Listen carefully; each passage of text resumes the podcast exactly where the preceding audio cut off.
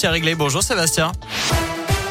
Salut Nico, salut à tous. Non, l'État ne se fait pas d'argent sur le dos des Français. C'est ce qu'a dit tout à l'heure Bruno Le Maire, le ministre de l'économie en pleine flambée des prix de l'énergie.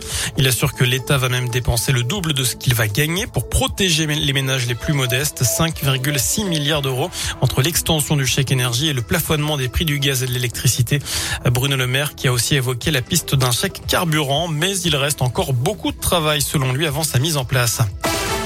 Ils sont prêts, ils sont impatients. Les professionnels de la montagne, privés de leur saison l'année dernière, devraient enfin pouvoir accueillir les skieurs cet hiver. Jeudi dernier, le secrétaire d'État au tourisme, Jean-Baptiste Lemoyne, a confirmé l'ouverture des stations et des remontées mécaniques. Dans un premier temps, le pass sanitaire n'y sera pas exigé à moins que la situation ne se dégrade. Les réservations ont déjà commencé. Lionel Flasseur, le directeur général d'Auvergne-Rhône-Alpes Tourisme, se veut confiant. Nous avons des chiffres, des très bons chiffres, c'est-à-dire que par rapport à l'année dernière, nous sommes à plus 20% de niveau de réservation. Et je rappelle qu'à la même époque, l'année dernière, nous ne savions pas si les remontées mécaniques allaient ouvrir pas. Et euh, nous sommes légèrement en deçà d'une saison normale, et notamment la saison 2019-2020 qui avait été une excellente saison.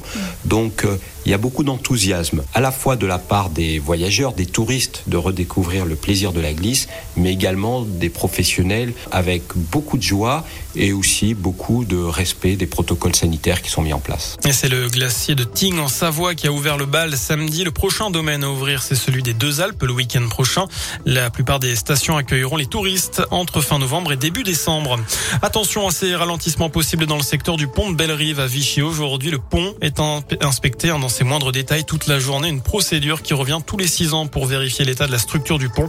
Un, alternat de circulation a été mis en place et ce sera le cas jusqu'à 16h30. Trop lente, pas assez sévère. Emmanuel Macron lance les états généraux de la justice aujourd'hui à Poitiers. Il veut réformer le système judiciaire. Près de 90% d'entre vous estiment que la justice est trop laxiste selon la question du jour sur radioscoop.com. Vous avez jusqu'à 19h pour répondre sur notre site internet. Des clubbers sans masque et des capteurs d'air. Une soirée test s'est tenue pendant plusieurs heures hier soir dans une discothèque parisienne.